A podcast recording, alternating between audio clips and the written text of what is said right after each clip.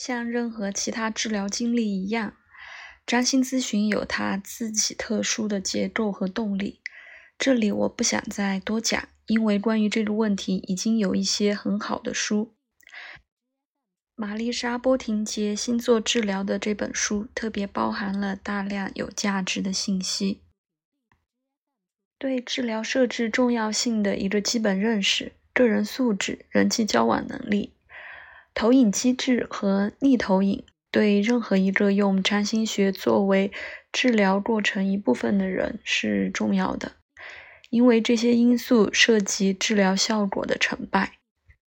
对我们设置一些目标和个人的准则，它也是重要的，因为没有他们是困难的。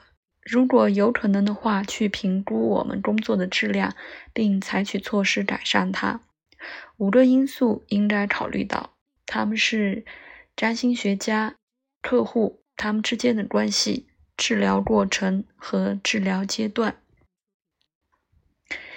占星学家也就是占星师，知道我们提供什么和我们力求对客户和病人工作专业是很重要的。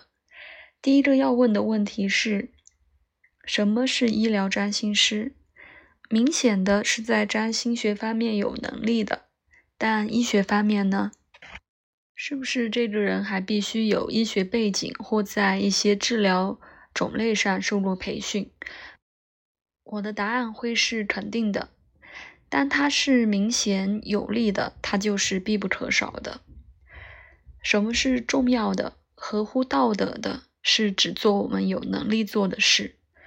对于健康，我们有很多方式帮助人们。绝大多数的心理占星师实际上已经包含了治疗工作，因为他们能让客户和他们自己的整体相连，这就相当于健康。可能一个没有医学培训背景的占星师。最满意的方式是在治疗专业操作中，作为一个治疗团队工作中的关键成员。引用在荷兰的阿斯克勒毕厄斯医疗占星学派的西蒙敦达姆的说法，敦达姆说：“作为一个医疗占星师，我做的是清理，在医师做出诊断之后。”精神专制的模式和特定的疾病相关，涉及病人的作为专家能给出必要的治疗。我相信这是一个负责任的工作方式。占星师对基础的医疗科学有一个清晰的理解，包括解剖学、生理学和病理学，或阿育吠陀或中医，能跟随疾病的过程从开始，在一个。